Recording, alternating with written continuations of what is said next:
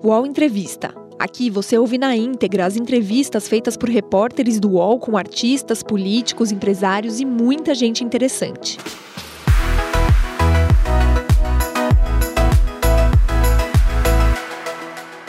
Olá, bom dia. O UOL recebe hoje no seu estúdio aqui em Brasília o ex-vice-presidente e atual senador Hamilton Mourão. Obrigada, senador, por, por estar aqui com a gente. É, bom dia, Carla. Bom dia, Thales. Bom dia a todos que estão acompanhando aqui o trabalho de vocês. E comigo nessa entrevista, o meu colega colunista Thales Faria. Obrigada, Thales, pela presença. Bom dia, Carla. Bom dia, general ou senador? Como o senhor prefere ser chamado? É, pode me chamar de Hamilton, de Mourão. Os amigos me chamam de Milico, Thales. então, general. Vamos no general para falar é, ainda sobre uma questão é, importante que aconteceu no Brasil, né, o 8 de janeiro. Um pouco antes disso, em 12 de dezembro, é, general, a gente teve na diplomação do ex-presidente Lula alguns atos também de vandalismo aqui na sede da Polícia Federal. Depois disso, o senhor fez algumas postagens é, pedindo que os apoiadores mantivessem as chamas da direita acesa. Eu queria saber como é que o senhor avalia é, esses atos, tanto do dia 12 de dezembro, depois que o dia 8 de janeiro, e se o senhor faz algum tipo de meia-culpa é, de talvez ter incentivado algum tipo de ato desses apoiadores do ex-presidente Jair Bolsonaro. Olha, Carla, eu, na minha visão, né, muito clara de que todo ato ou protesto né, dentro do sistema democrático, desde que seja ordeiro, pacífico, é, cumprindo a, a lei, é, ele é válido. É? As pessoas têm que se manifestar, mostrar né, a sua insatisfação, quais são as suas bandeiras. É? Agora, a partir do momento em que há um desafio à lei, em que há atos de vandalismo né, e arruaça, aí eu não concordo com isso.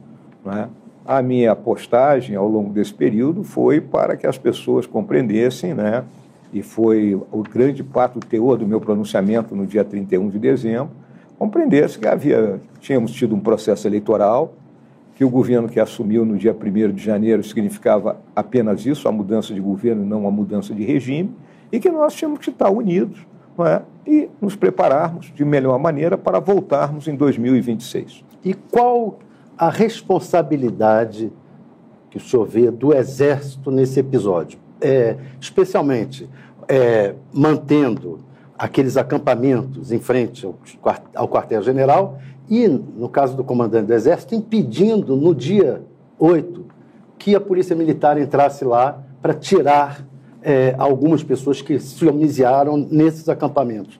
Até essas pessoas podem, eu queria saber do senhor, se o senhor não acha que elas, que, que alguém, alguns podem ter fugido por causa dessa atitude do comandante do Exército? Olha, Thales, em primeiro lugar, né, o Exército, né, já que você perguntou em particular o Exército, o Exército há muito tempo ele se baseia na sua atuação num tripé. Começa pela legalidade. Então, o Exército não age fora da legalidade, dentro daquilo que é a nossa missão constitucional e as, as leis né, que regulam o nosso emprego. Age também né, dentro da legitimidade que o Exército tem junto à imensa maioria da população brasileira. Né? Daí essa quantidade de gente que estava acampada na frente dos quartéis pedindo né, uma intervenção do Exército. O Exército ouviu aquilo e não, não tomou nenhuma atitude, porque estaria fora do quê? Da legalidade. E também mexeria com o terceiro ponto do tripé, que é a estabilidade. Então o Exército sempre buscou atuar dessa forma. Em relação a impedir a entrada naquela noite ali de 8 de janeiro, seria um banho de sangue, por uma razão muito simples as forças da, da, da, da segurança pública estavam com os olhos injetados. Por quê? Porque durante a arruaça que aconteceu, houveram agressões a policiais militares. Então a turma queria revidar. Então, naquele momento, na frente né, de uma instalação militar, se a gente permitisse que ocorresse, ou o Exército, não vou dizer a gente, né, o Exército permitisse que ocorresse aquilo ali, né, seria. Mas não né, foi um erro manter um episódio... esses acampamentos durante tanto tempo? Não havia nenhuma determinação para retirar os acampamentos. Se fosse né? do MST, o Exército é. deixaria esses acampamentos esse tempo todo? Desde que não tivesse né, obstruindo as vias, né, como não, não obstruíram naquele momento, né, o Exército não poderia fazer nada. Né? Agora, esse episódio que o Thales comentou acabou sendo um, é um dos, dos motivos, das razões que o presidente Lula acabou demitindo o general é, é Júlio César de Arruda com 20 dias, né, de ele... Nem isso, é, 10 dias, né? Não, acho 10, que foi um pouco mais. Dias. Foi um pouco mais. É. O que o senhor achou dessa demissão e como é que o senhor vê a relação do Exército, que tinha uma proximidade com o ex-presidente Jair Bolsonaro, como é que o senhor vê como é que o senhor acha que vai ser essa relação com o ex-presidente Lula, já que o próprio ministro da Defesa, Múcio, falou em, em, quebra de confiança, em dificuldade de confiança? Como é que o senhor acha que vai ser e que, como é que o senhor avalia a demissão do, do, do comandante? Vou começar de trás para frente. Né? Eu acho que o presidente Lula ele não tem nenhum motivo para desconfiar das suas Forças Armadas, em particular do seu Exército. Ele foi presidente por oito anos no Brasil né? e em nenhum momento né, as Forças Armadas, em particular o Exército, constituir algum tipo de problema para ele. Muito pelo contrário, auxiliaram né, de forma né, dioturna as mais diversas ações e políticas que foram estabelecidas pelo governo dele. Uma coisa também tem que ficar muito clara: as Forças Armadas, elas, independente de gostarem ou não da pessoa, né, elas prestam a sua continência ao posto que a pessoa ocupa e não ao homem. O americano tem uma frase lapidar para isso. É? We don't salute the man, we salute the rank. Né? Então, essa é a realidade. O presidente será respeitado como presidente da República. Eu acho que né, os elementos, os fatores que ele levou para tomar a decisão de afastar em tão curto espaço de tempo um soldado profissional do calibre do general Arruda, né, eu desconheço quais foram. Né? Na minha visão, não foi uma boa decisão. O presidente Bolsonaro defendia, defende, um papel moderador das Forças Armadas. O senhor acha que as Forças Armadas devem ter esse papel moderador? Eu não vejo dessa forma. E também não via muito, viu, Thales, o presidente pregar nesse sentido. O artigo né? 142. É, é aí está em discussão no Congresso também, já O, o artigo 142 é importante que as pessoas compreendam, né? É, a, a, minha análise muito clara do artigo 142 é o seguinte: o Brasil tem quatro objetivos nacionais permanentes: a integridade do território, a integridade do patrimônio, a democracia e a paz social. Quando você olha as missões que estão definidas, as três missões definidas para as Forças Armadas no artigo 142, você vai ver que estão exatamente de acordo com os nossos objetivos nacionais permanentes. Não vejamos. Não é? Integridade do território e integridade do patrimônio é defesa da pátria. Garantia dos poderes constitucionais é democracia. E garantia da lei e da ordem é paz social. Então, é, Mas... há uma uma, vamos dizer assim, de um momento para outro, muita gente começou a falar em 142, 142, mas sem entender o espírito do legislador, não é, do constituinte de 88. A discussão do 142 é em torno do desentendimento entre o poder é. É, judiciário, por exemplo, Supremo e o executivo ou o legislativo, e aí o exército poderia intervir. É, é a questão da garantia dos poderes constitucionais é algo que tem que ser interpretado. Eu interpreto que é o seguinte: a garantia dos poderes constitucionais é as Forças Armadas, em particular o Exército, manterem a estabilidade, a legalidade, de forma que os três poderes possam atuar independente e harmonicamente. Mas é, é uma discussão, alguns, é, alguns parlamentares têm colocado essa discussão de rever o artigo 142, mudar um pouco da redação. O senhor, agora no Senado, o senhor acredita que essa discussão deve prosperar ou o senhor não, não vê? Eu acho que não razões? prospera. Essa é uma discussão mais destinada a criar tumulto e barulho, não é? Porque a missão é clara, a missão está muito clara, não é? E se você olhar a história do Brasil, o que acontece é que todo mundo fica olhando no retrovisor e não consegue compreender o que foi a história do Brasil, né? Fico parado olhando para 1964. Minha gente, vai fazer 60 anos disso aí. Tá? Já passou duas gerações nessa brincadeira. 1964 é o ápice das intervenções militares que começam com a proclamação da República, é? passam pelas revoltas ali de 1922, 24, por 30, é? pela própria intentona comunista em 35, pelo golpe do Getúlio em 37, pelas quarteladas para impedir a posse do Juscelino em 55, pela crise da legalidade e chega em 64. Se a gente for olhar que os tenentes de 22 eram os generais de 64, a gente compreende isso aí. De lá para cá isso mudou. Né? Então é importante que a população como um todo entenda e as pessoas, né? principalmente porque lamentavelmente, é, na sociedade brasileira, há um profundo desconhecimento do que são as suas Forças Armadas e, em particular, o Exército. Mas as Forças Armadas, desculpa, Thales, mas as Forças Armadas, por exemplo, nessa situação do Bolsonaro, elas ficaram até numa encruzilhada porque elas, no final, acabaram apanhando dos dois lados. Do lado dos bolsonaristas, dizendo que elas eram, é, enfim, covardes, que não estavam atuando, e do lado do outro lado, dizendo que elas estavam tentando um golpe. É, enfim para deixar claro, não existe a possibilidade, na sua avaliação, pelo que o senhor está falando, de um golpe né, das Forças Armadas. E como é que o senhor avalia a imagem das Forças Armadas depois desses quatro anos de governo Bolsonaro? Ah, todo mundo diz, ah, o exército saiu arranhado, a turma que é mais extremista aí da direita, né, chama de covarde, melancias, não sei mais o que. Aí o exército, quem é que está trabalhando né, dioturnamente no socorro às vítimas lá em São Sebastião? Quem é que está lá na terra indígena Yanomami? Né? e em outras tantas atividades que estão ocorrendo no nosso país. Então, as missões continuarão a ser cumpridas, né? as Forças Armadas, em particular o Exército, se atém ao seu, às suas duas colunas mestras, a disciplina e a hierarquia. E somos terminantemente senhor... contrários à introdução da política dentro dos quartéis, porque uma coisa é lapidar, se a política entra pela porta da frente, a disciplina e a hierarquia saem pela porta dos fundos. O senhor falou de 1964. O presidente Jair Bolsonaro meio que tem uma certa fixação em 1964. Né? E, é, por conta disso, na gestão dele, ele, ele acabou instrumentalizando um pouco a, os militares. E é, daí isso que a Carla colocou da questão de é, a imagem dos militares ter saído arranhada desse período. É, o senhor acha, eu queria saber do senhor, se o senhor acha, primeiro, é, foi daninha essa, essa atuação do presidente Jair Bolsonaro de trazer muitos militares para o centro da ribalta? E o presidente Bolsonaro teve alguma responsabilidade nos acontecimentos do dia 8 de janeiro? Olha, Thales, em primeiro lugar, o presidente Bolsonaro, como era oriundo do meio militar, ele procurou explorar essa ligação, né? sempre procurou, né? durante todo o período dele como deputado. Aliás, o, o público alvo dele lá no estado do Rio de Janeiro, onde era eleito, era o grupo de militares da reserva, não só das Forças Armadas, como das Forças Auxiliares, pensionistas, etc. E tal. Né? Então, ele sempre teve essa ligação. Né? Acho que ele procurou né, se mostrar né, como capitão, essa coisa toda, é isso aí é da personalidade dele. Né? Então, não, não coloco isso é como, vamos dizer assim, uma tentativa de trazer a Força Armada para o centro do jogo e dar-lhe um protagonismo que não seria aquele não é, que é, caracterizasse a ação das forças num sistema político.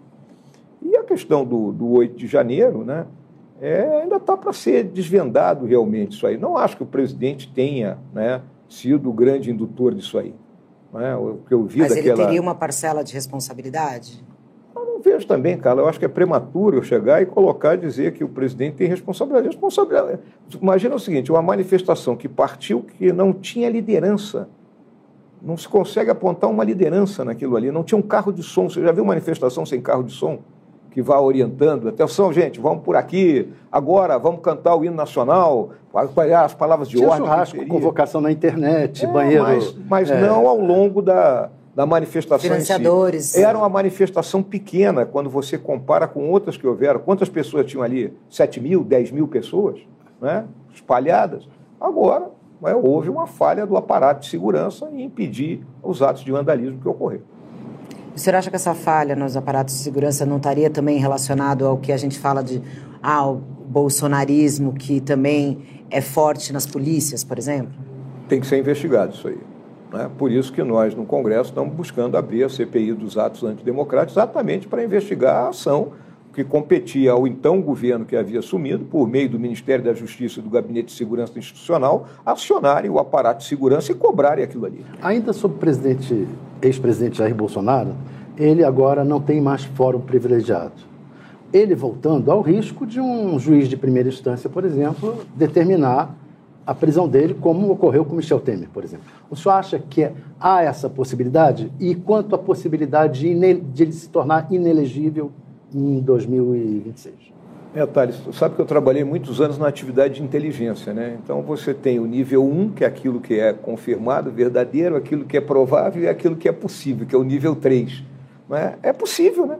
É possível. O presidente responde a tantos inquéritos né, que pode ocorrer né, uma, uma prisão dele ou até um processo que o torne inelegível. Que é possível? É possível, mas não acho provável.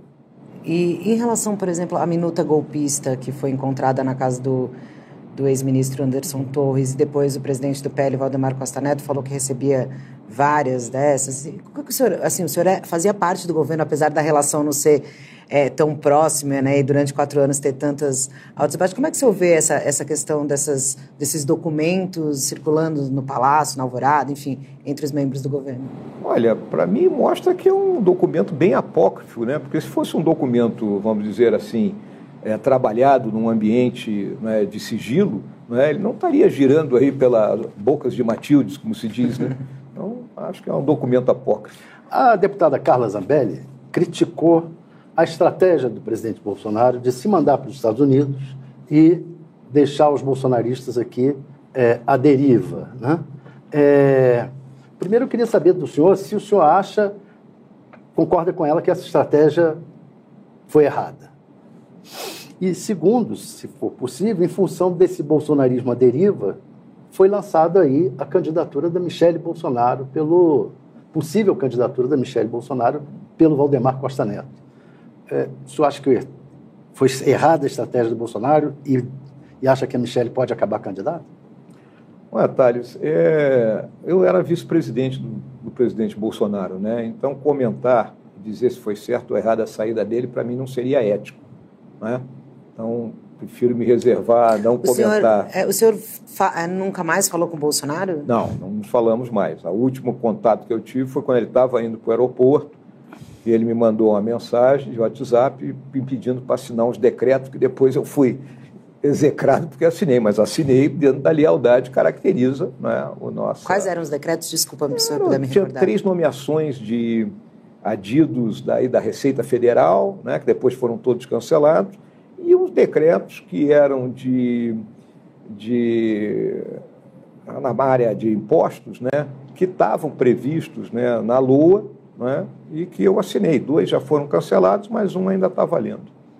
Né? Sobre a Michelle? Que Mas sobre Bom, então, voltando, foi a última comunicação com o presidente.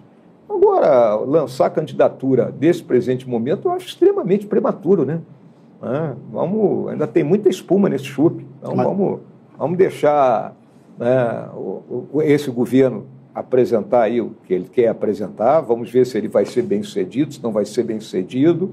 Né? E vamos ver quem, na, no momento aprazado, será aquela pessoa que terá condições de enfrentar o candidato da situação. O senhor vê na Michelle essa possibilidade? Aliás, pode até comparar a possibilidade dela com a do Tarcísio é. de Freitas e até a do senhor. Olha, Thales, eu vejo hoje que a liderança né, existente ainda nessa hoste, nesse grupo da direita, é do presidente Bolsonaro. Né? Todos os lugares que eu vou, as pessoas me perguntam por ele. Tá? Então, isso é uma realidade. Tá? Então, ele tem essa liderança.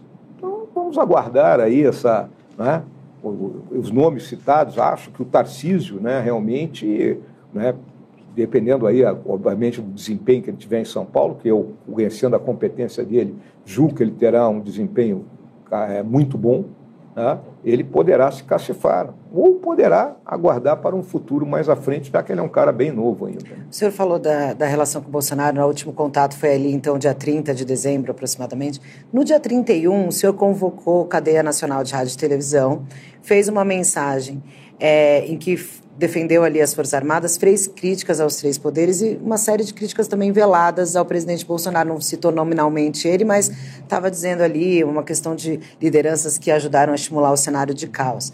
É, assim, eu queria entender, ficou, assim, qual foi a sua intenção naquele momento, né, de usar, o senhor estava em presidente em exercício, então usar o cargo de presidente no último dia do ano para fazer essa mensagem, e se o senhor acha que o presidente Bolsonaro, porque foi o discurso de alguns bolsonaristas, é, se o senhor acha que o presidente Bolsonaro o considerou um traidor e se o senhor, de alguma forma, traiu o presidente Bolsonaro nessa situação. É absoluto, né? Eu acho que a pessoa que interpretar e olhar o que eu pus, a, a, as três grandes mensagens que eu coloquei naquele discurso, né, vai entender. Em primeiro lugar, eu considerei que era minha responsabilidade defender o nosso governo. Nosso governo não estava sendo defendido. Nosso governo fez coisas maravilhosas, como todo governo teve erros, obviamente, mas tem coisas maravilhosas. Então, procurei mostrar né, eh, os dados econômicos, né, os avanços que houveram ao longo do nosso governo, defender as nossas Forças Armadas, que estavam sendo tão atacadas por ambos os lados naquele momento, né, e também é, expressar para aquela população que estava nas ruas que compreendesse né, que o comunismo não seria instalado no dia 1 de janeiro no Brasil, né, conforme vinha circulando aí pelas redes sociais. O que ia começar era um novo governo, mas o regime se manteria o mesmo. Essa foi a minha intenção.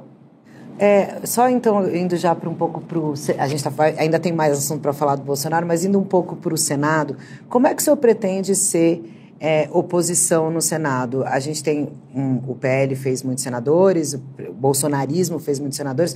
O senhor pretende é, ser um representante do bolsonarismo no Senado, ser mais independente dessa, dessa se dissociar um pouco do Bolsonaro? Como é que o senhor imagina é, seus oito anos ou quatro, eventualmente, no Senado?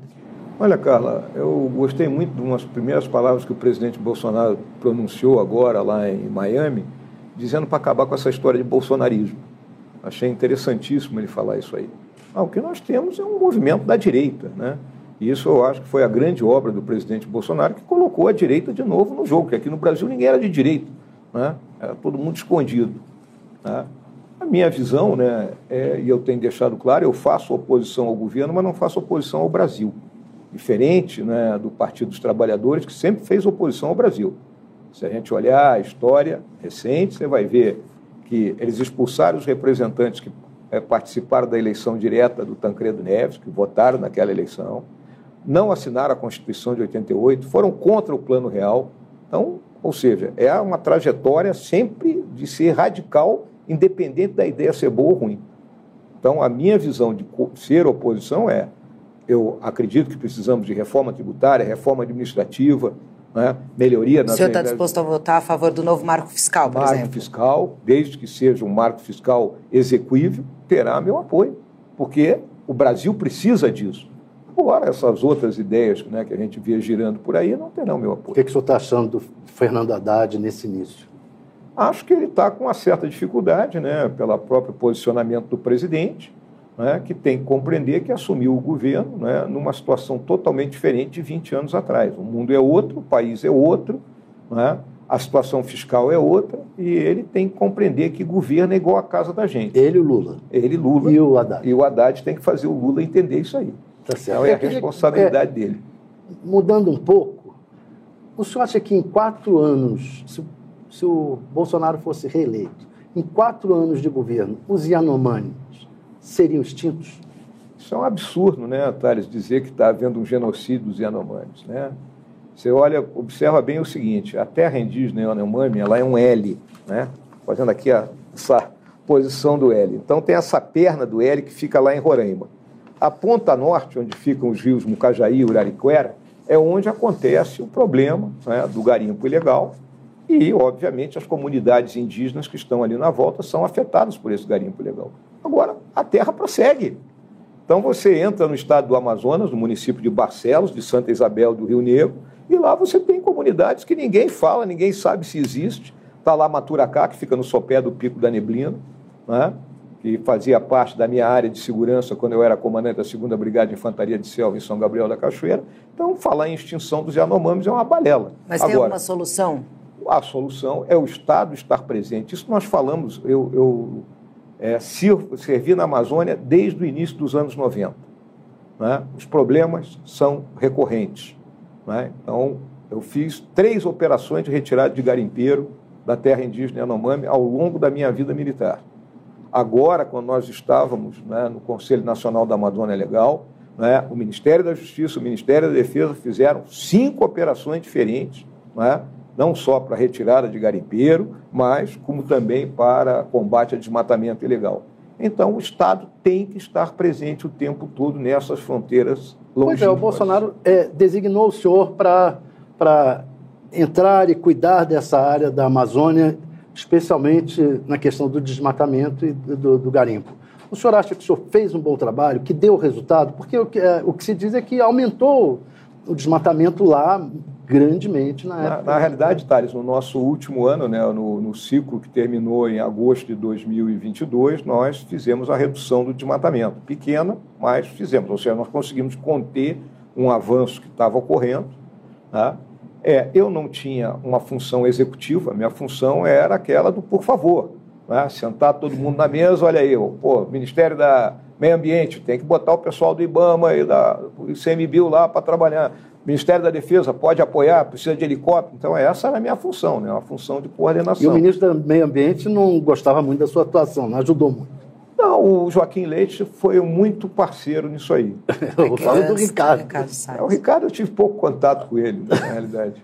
É, é, general, um outro assunto que o senhor também tratava muito quando era vice, que é de relações internacionais aí, sobre a guerra da Rússia, né? Chega um ano desse conflito agora, exatamente. E eu queria saber duas opiniões. O senhor acha que o Brasil tem que, de alguma forma, municiar a Ucrânia? E uma segunda pergunta. É, o presidente Lula tem dito, e no encontro com o presidente americano Joe Biden, falou que acha que o Brasil pode ter protagonismo é, para ajudar nessa pacificação. O que, que o senhor acha dessa ideia do presidente Lula do Brasil assumir esse protagonismo e ajudar nessa pacificação? Bom, em primeiro lugar, a gente tem que entender que o Brasil é um país da civilização ocidental.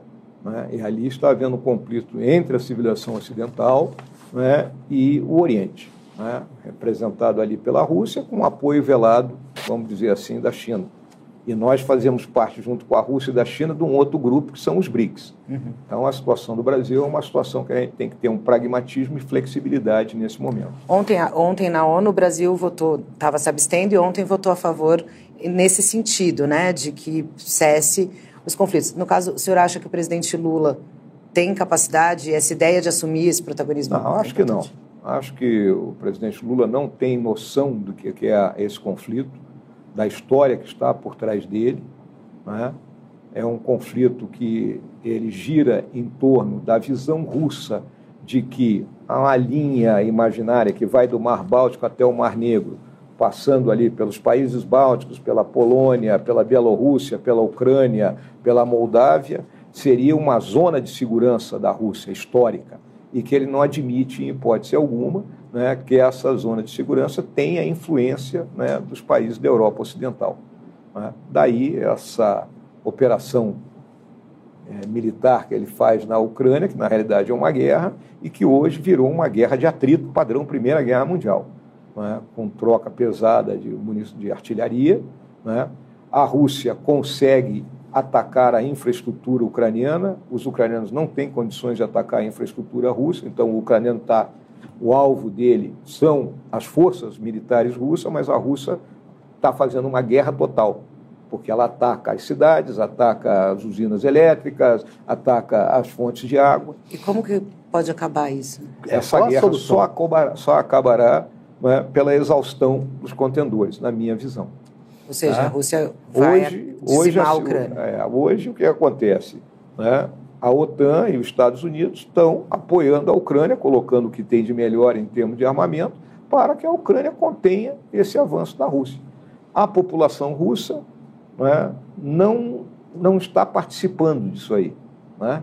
É, se você lê os estudos que vêm sendo feitos a respeito, você pode dizer que tem 60% das pessoas lá dentro da Rússia que estão tocando sua vida como se não tivesse havendo uma guerra. Por quê? Porque não está atingindo a população, exceção daqueles que tiveram os filhos convocados para é, o serviço militar, agora nessa mobilização que o Putin fez para tentar recompletar as forças dele, que foram devidamente, tremendamente depletadas pelas ações da Força Armada Ucraniana. O UOL Entrevista volta já. A internet! Local de descobertas incríveis, de muita troca de conhecimento e de sabedoria sem fim. Política, haters, discussão, briga de fandons, as tretas. Poucas coisas ainda são capazes de fazer brilhar nossa luzinha interior. A fofoca, as celebs, as subcelebs, cultura pop, cinema, séries, TV, música, memes, os reality shows, entretenimento. E a partir de agora, os programas do canal Move são Splash. as questões mais relevantes da sociedade brasileira contemporânea, agora no YouTube. Mas, Chico, tudo com cara de splash. Música, cinema, entretenimento, celebridades. Fofoca que a gente ama, os realities. Filmes, séries, curiosidades da cultura pop. E tudo que tá bombando na internet e no mundo. Até perrengue na fazenda vai ter. Aô, Splash! E tudo isso você também pode acompanhar nas outras redes sociais de Splash. Virou trend, virou thread, virou meme, virou Splash. General, o agora agora só queria deixar um detalhe muito claro. É uma guerra muito perigosa para um país como o Brasil, porque vamos entender o seguinte: a partir do momento que a Rússia acha que pode invadir a Ucrânia desrespeitando a legislação internacional, alguém pode nos invadir também. E como que o senhor acha que o Brasil deve agir, então? Então, o Brasil tem que se opor firmemente a essa ação da Rússia. Então, municiar a Ucrânia de armas, por abraça... exemplo? Pode ser que não seja o caso da gente colocar arma, porque, na realidade, a nossa, vamos dizer, o nosso apoio ali é uma munição do canhão antiaéreo Gepard, né, que os alemães iam descartar. Nós compramos esse canhão e compramos, acho que 550 mil tiros, assim, não tenho certeza, mas isso aí foi um número desses aí tá? e que nós temos aqui. Então, é uma, vamos dizer, uma gota d'água no oceano né, do combate que está sendo travado lá. General, é, houve agora essa chacina em Sinop. E o autor da chacina era um CAC. Né? Ele tinha um registro como caçador, colecionador, etc. É, o senhor acha que houve uma flexibilização excessiva no governo Bolsonaro do, da, da, do armamento da população? Ou o senhor é, acha que as Forças Armadas é que deveriam ter o monopólio da, das armas é, maior do que, do, que, do, que esse, do que o atual? Olha, Thales, essa é uma, uma questão que eu sempre tenho respondido da seguinte maneira: aqui no Brasil não existe essa ânsia por arma como existe, por exemplo, nos Estados Unidos. Né? Nos Estados Unidos você entra em mas tá qualquer tá loja. Mas duplicado o número de armas. Mas sabe quantos CACs nós temos? Ah, 3 mil e... Não, 803 ah, mil. Tá, estou dizendo 800, armas... É, mas 803 3 mil CACs num país de 210 milhões de habitantes é, pô, não é nem uma gota d'água no oceano, é um número muito pequeno. Aí você pode dizer, ah, mas tem o fulano que matou Cicrano, tem o Beltrano. Bom, nesse universo de 803 mil, tu também vai ter, vamos botar aí, 1%. Né? que pode ser gente que não deveria estar portando arma. Então, compete né, aos órgãos que são responsáveis, né, tanto por fornecer o porte de arma como controlar, aí estão a Polícia Federal e o controle dos CACs, que é do Exército ou das Forças Armadas, né, serem mais, vamos dizer assim, restritivos na hora de analisar o perfil da pessoa que vai comprar arma. E aí, o governo atual é, tem mandado medidas, suspendeu né, a liberação de armas. Como é que o senhor vê a postura do governo atual, tentando reverter um pouco do que foi feito no governo o passado. decreto que eu acho, o decreto é ilegal, apesar do STF dizer que o decreto é legal, né, eu acho que ele foi contra o que prevê o Estatuto de Desarmamento. Né? Porque ali o que, que ele colocou né, nesse decreto agora, que os CACs têm que se registrar junto à Polícia Federal. Né? Essa é uma discussão que está sendo travada. E o, a, o Estatuto, que é a lei, diz que esse controle pertence ao Exército. Né? A Polícia Federal, a gente sabe, não tem condições de fazer esse controle. Ela não tem efetivo, não tem capilaridade para isso. Né? Então, é o tipo da coisa que vai acaba daquela acaba caindo em desuso. Por falar em STF, é. o senhor hoje vai estar lá é, no STF, já marcou uma audiência com a ministra Rosa, é, e vai junto com o Sérgio Moro. Qual é o objetivo? Com o Rogério Marinho. Rogério Marinho, perdão. Qual é o objetivo dessa não, é, nós estamos muito preocupados com a situação das pessoas que estão presas aí desde o dia 9 de janeiro. Né? Nós consideramos que tem muita gente que está ali que é, cometeu, vamos dizer assim, não é nem crime, né? Cometeu algum tipo de ilegalidade, por exemplo, participou da marcha, entrou dentro do palácio, mas não quebrou nada. Né? Então, nós vamos pedir para agilizar os processos dessas pessoas, separar o joio do trigo. Não é? E essas pessoas, então, que paguem multa, que pô, é, cesta básica, prestem serviço comunitário, existem N penas né, que podem ser colocadas para as pessoas que, vamos dizer, é, invadiram patrimônio público mas não depredaram. Mas senhor não acha estranho? É isso, a própria invasão em si não é esquisito? Porque, por exemplo, eu estou numa manifestação, eu começo a ver que eu invado um prédio público. Eu, eu, eu, entro na casa, né, Exato. que é de todos nós. Não é uma questão assim, ah, ele não quebrou, não furou o quadro, não derrubou o vaso, mas estava lá dentro do palácio, por exemplo, ou do Supremo, que foi um dos lugares mais é, agredidos pela fúria desses manifestantes.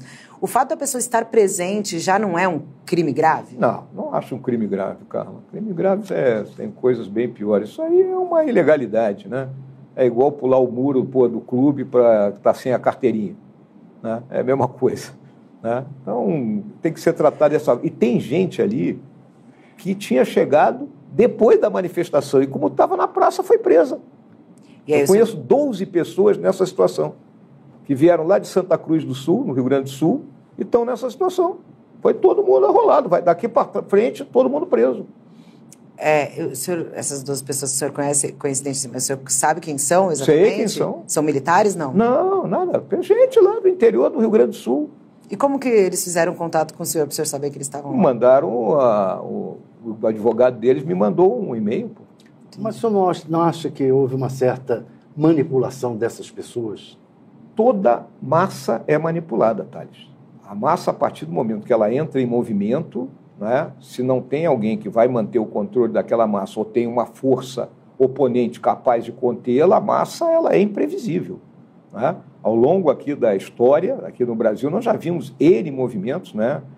Podemos começar aqui em Brasília, no ano de 86, quando é, o Sarney cancelou o plano cruzado ali, depois das eleições de novembro daquele ano, o badernaço que houve aqui em Brasília, que foi algo né, e que a partir dali se criou um protocolo de segurança aqui no Distrito Federal, principalmente para a esplanada dos ministérios, com a finalidade de impedir que atos dessa natureza ocorressem. Ao longo daqueles protestos ali de 2013, 14, 15, tivemos aquela invasão do Itamaraty, estão lembrados? Né? Ah, não conseguiram invadir o Palácio do Planalto naquela vez porque o dispositivo de segurança tinha sido acionado. Então, né? massa é massa, né? Então, senhor acha que eles, houve, eles foram manipulados? É, é aquele conjunto, né? A partir do momento que você entra, é que nem torcida de futebol. Né? A pessoa perde a noção da, da sua identidade própria e entra naquele coletivo. E quem manipulou? As lideranças que estavam ali, né?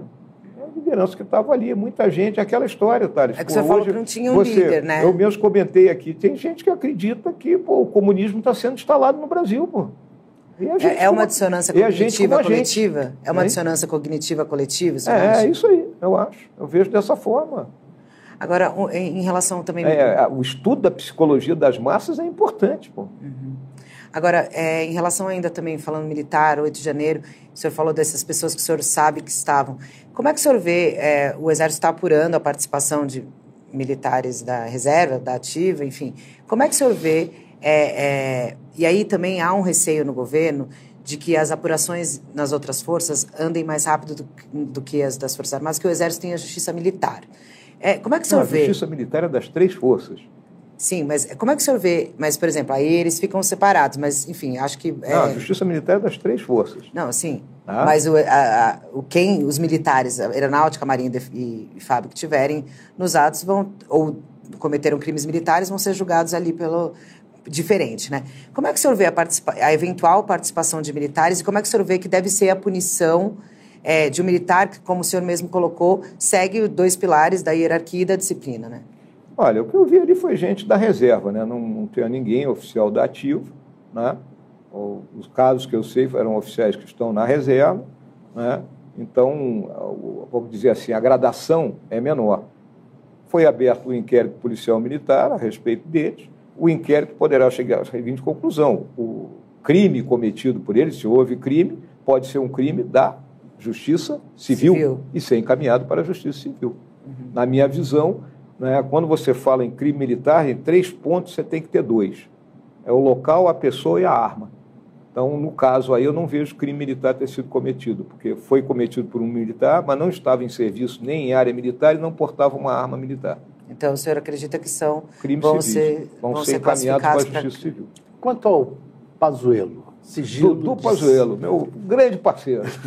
o sigilo de 100 anos para a apuração em torno da, de, de, ele ter participado de uma manifestação como militar da ativa.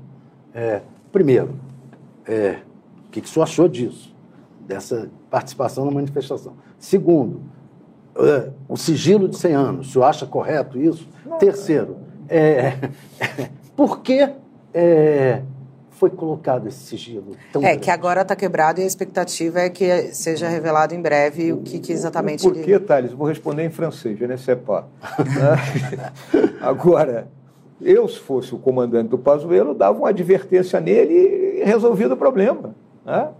Resolvido o problema. A senhora acha que o Exército errou, na, na época era o Paulo Sérgio, errou em não punir? Decisão do comandante. A decisão a gente não discute, a gente cumpre. Agora, se eu Hamilton Mourão fosse o comandante, eu dava uma É, o que se diz é que todo o alto comando era a favor da. Eu dava uma advertência. Que todo o alto comando era a favor da né? advertência. Né? Que é meu amigão. Pô, servimos juntos, trabalhamos juntos no Departamento de Educação e Cultura do Exército, é um cara fantástico, pô, é um planejador meticuloso, brilhante, vai fazer um excelente trabalho no. Mas o senhor não tem federal. nenhuma crítica é, à condução dele na pandemia, como ministro da Saúde? O Brasil registra o número o de óbitos. O Pazuello recebeu para agarrar um touro à unha, né?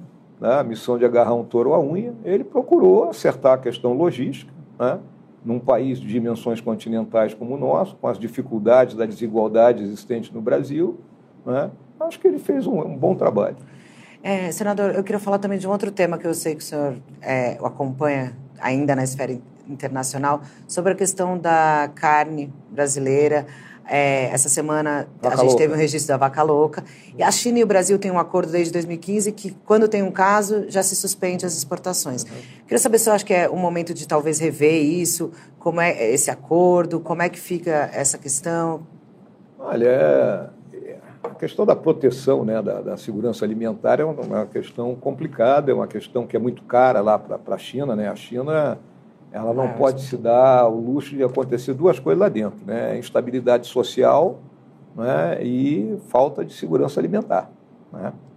Então ela tem que estar cuidando disso, porque é uma massa de gente. E nós somos um grande fornecedor. Né? Então eu acho que é, a gente tem que procurar um acordo que mostre que de onde está vindo o produto. Né? O, por exemplo, essa situação que aconteceu agora, numa uma pequena propriedade lá do Pará, que não tem uma quantidade tão grande de cabeça de gado, seria mais uma doença autoinduzida, não seria uma doença que teria sido transmitida, o animal já foi queimado. Então, eu acho que isso é, cada caso vem sendo negociado, não é simples a negociação com os chineses, né? e a gente tem que trabalhar né, sempre buscando, né, qual é a minha visão? É aumentarmos cada vez mais a nossa corrente de comércio e colocando mais valor agregado nisso aí. O senhor foi um crítico da, da, da atuação do governo Bolsonaro com relação à China naquele início atritado. Né? É, o senhor espera que o governo Lula vai ter uma, um relacionamento melhor ou pior do que o governo Bolsonaro? Olha, Thales, na realidade, né, você veja bem o seguinte: quando nós chegamos aqui na transição, em novembro de 2018, eu tomei conhecimento da existência da COSBAN, da, do vice-presidente sendo presidente da, da COSBAN.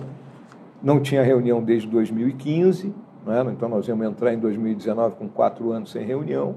E fui levei ao presidente Bolsonaro, né? o presidente deu a luz verde, e em maio nós estávamos na China fazendo uma reunião que foi extremamente profícua.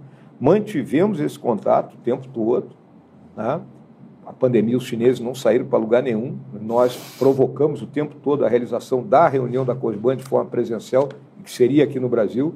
Terminou sendo de forma virtual, um excelente resultado também, tanto que no dia da posse do presidente Lula, o vice-presidente chinês que estava aqui, o Wan Chan, fez questão de vir conversar comigo, visitar, para agradecer todo o trabalho que nós fizemos, no sentido de melhorar né, as relações bilaterais e manter a nossa corrente de comércio. Então, acho que o caminho está dado e o governo do presidente Lula tem essa, essa vereda para prosseguir. O senhor só não respondeu a minha pergunta. Como, o senhor foi um crítico do, da atuação do governo ah, Bolsonaro não, na, não. em relação, na relação não, com a China. O que eu quis te mostrar eu foi o seguinte... O senhor se vai ser melhor com o Lula do que o foi com o O que eu quis mostrar é que não foi tão ruim essa relação. E mostrar que, de imediato, vê o seguinte, a gente assume o governo em janeiro e em maio já faz a reunião com os chineses, mostra a disposição do presidente Bolsonaro. Tá? Agora havia aquele a enturragem da volta, né, que cada um fala o que quer. É, as declarações do próprio Bolsonaro. Ah, cada um fala o que quer. Isso aí são, faz parte do folclore, Thales. General, tem ainda a gente está quase caminhando para o fim, mas ainda tem uns outros temas que eu queria colocar. É um deles que a gente tem mostrado em várias reportagens o uso do cartão corporativo, uhum. tanto do presidente Bolsonaro como do senhor também. Uhum. Pelos dados que eu tenho aqui, é, nesses quatro anos, do primeiro ano é, do senhor como vice para o último, seus gastos subiram 280%. No final, o senhor gastou, no último ano, 1,6 milhão no cartão corporativo. É, eu queria uh, perguntar é, se o senhor acha que é o momento da gente discutir esse uso do cartão corporativo, se falta é, transparência, se há abuso nesses, nesses usos do cartão. Por exemplo, no caso do Bolsonaro, o UOL noticiou aí gastos em viagens na, na campanha com indícios de algumas ilegalidades, digamos assim. Como é que o senhor vê essa questão dos, dos cartões corporativos? Olha, em primeiro lugar, é importante que as pessoas compreendam que o cartão corporativo não está na minha mão. São vários cartões, são suprimentos de fundo. Né? Então, eu tinha o meu ordenador de despesa com aqueles econômicos, né, que em cada viagem, ou a, o econômico que era do Palácio de Aburu, que fazia as compras destinadas ao Palácio, usava um X de recurso que era destinado via suprimento de fundo para essa compra. Então, eu acho que tinha cinco, meia dúzia de cartões né, que ficavam. Nós gastamos aí em torno de 3,8 milhões no, com o cartão, nessas diferentes né, etapas, de um orçamento nos quatro anos de 28 milhões. Então, isso aí deu o quê? 12%, 13% né, do que foi o nosso orçamento dentro da vice-presidência. Sendo que, ao longo de todos os anos, eu apoiei a presidência com recurso né, para pagamento do, dos palácios, que estava faltando recurso. Sobrou ainda, mandei para o Ministério da Defesa. Então, nosso emprego de recurso na vice-presidência foi judicioso. Agora, salta aos olhos né, essa questão, porque você vai para viagem. Então, por exemplo, no último ano eu tive que fazer várias viagens internacionais por causa que eu fui candidato e por essa, vamos dizer, essa nossa legislação, que eu considero que é uma coisa que tem que ser modificada. Né? De, um vice ter, de um candidato ter que sair no Tem que sair pô, do país, pô, porque, o, porque pô, por caso o presidente sai dois dias, tem que sair dois dias também. E, aliás, eu já vejo da seguinte forma: no mundo de hoje, com as comunicações amplas, flexíveis, com tudo que é tipo de, de, né, de rede que você pode utilizar, o vice não precisa assumir quando o presidente viaja menos de cinco dias, vamos colocar assim. Tá?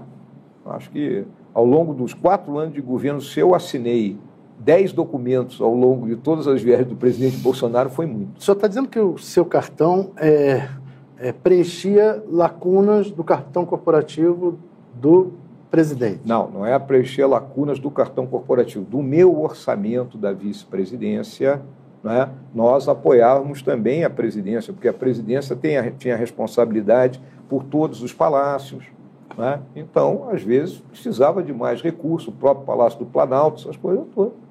Então, nós trabalhávamos em conjunto isso aí, dentro do nosso limite orçamentário. Nunca extrapolamos o nosso limite orçamentário, muito pelo contrário.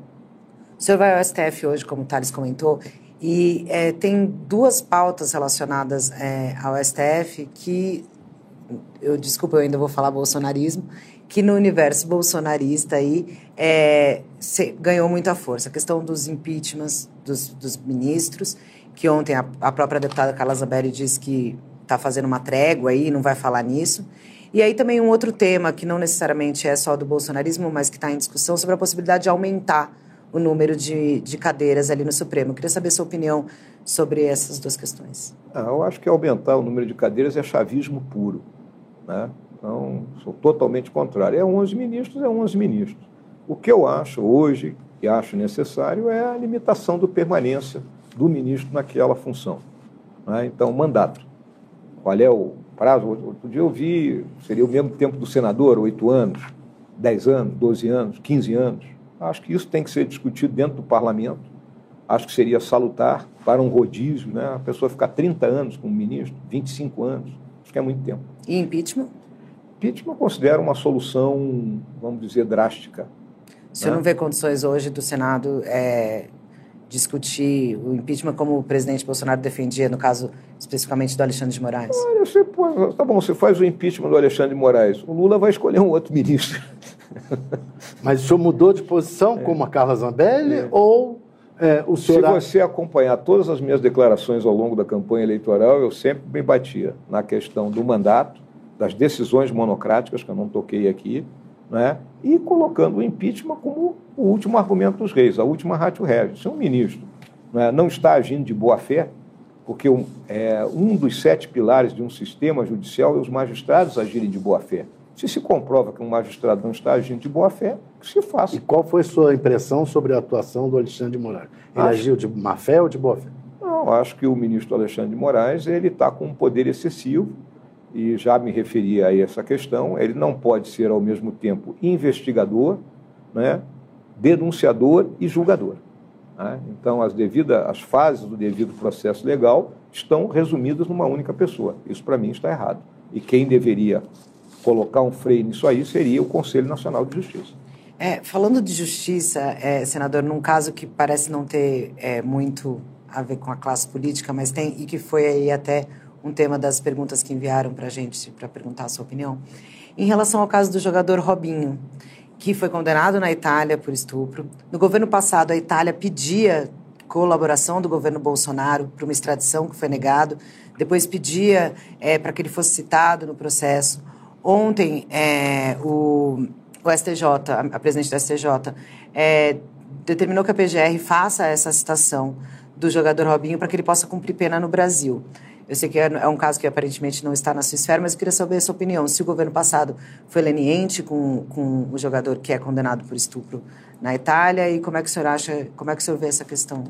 Olha, Carla, eu vou te responder com toda sinceridade. Eu nunca me debrucei sobre essa questão do Robinho, então qualquer opinião que eu emita agora vai ser algo bem bem por fora. Pô, não... Mas é, nem, nem de acompanhar do governo passado não, não atender esses pedidos Nada, do governo nem, italiano. nem sabia que tinha acontecido isso. Tá certo. Então, indo para um outro assunto que o senhor vai saber, é em relação ao BC. Né? A gente já falou um pouco de economia, da questão do ministro Fernando Haddad, mas é, uma das coisas que foi noticiada agora no começo do, do ano foi esse embate do presidente Lula com o presidente do Banco Central, Roberto Campos Neto. É, e aí o que se discute de pano de fundo, em tese, é a, a taxa de juros do Brasil e a autonomia do BC. Eu queria saber, e aí há críticas do lado petista de que o Campos Neto estaria sendo, de novo, um bolsonarista aí nesse governo. Eu queria saber qual que é a sua avaliação sobre essa situação do BC e também sobre a taxa de juros do Brasil. Olha, Carla, um país como o Brasil, para enfrentar a inflação, ele só tem um remédio, que é aumentar a taxa de juros, de modo que ele enxugue a moeda corrente, consequentemente, né, a inflação que nós tínhamos aqui, uma inflação de demanda que veio né, nas costas da questão da pandemia, né, ela conseguisse ser reduzida, e é o que está acontecendo. Né? Hoje, nós, comparativamente com outras economias, nós estamos com uma inflação abaixo. Né? Comparado com o próprio Estados Unidos, com a Europa Ocidental, não vou comparar com a Argentina aqui, porque aí é sem, sem condições eu considero que o Banco Central independente, como guardião da moeda, é fundamental para a estabilidade econômica de um país. Né? E o senhor acha que esse embate do presidente Lula com Roberto Campos Neto é um, um jeito que acaba enfraquecendo o ministro Haddad? O que eu vejo é que o presidente Lula está sentindo que a água vai bater no pescoço, né, porque a situação não está simples, ele tem que tomar algumas medidas né, que vão contra aquilo que ele andava prometendo durante a campanha. Ou seja, ele terá que, num primeiro momento, ser austero para depois é, ser, vamos dizer assim, mais mão aberta. É?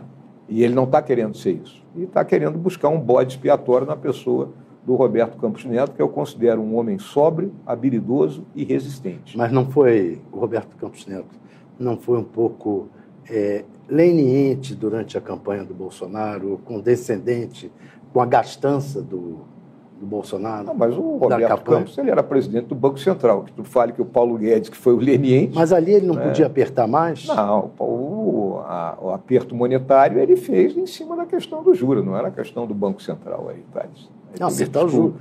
Né? Mas a gastança que o Bolsonaro não chegou aos pés da da Dilma, né? Da tapa, né? Agora, então, para encerrar, é, a gente falou da, da, do Tarcísio, da Michele. Teve essa semana uma outra coisa que ficou é, também criticada por bolsonaristas e por petistas, a ação do, do, do, presidente Lula e do governador Tarcísio lá no litoral de São Paulo. Uhum.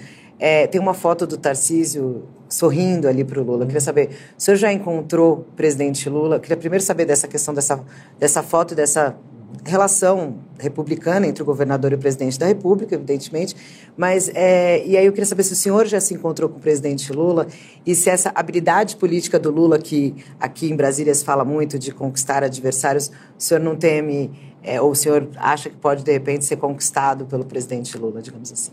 Olha, se o Lula fosse louro, que nem a minha esposa se chamasse Paula, podia ser até que ele me conquistasse.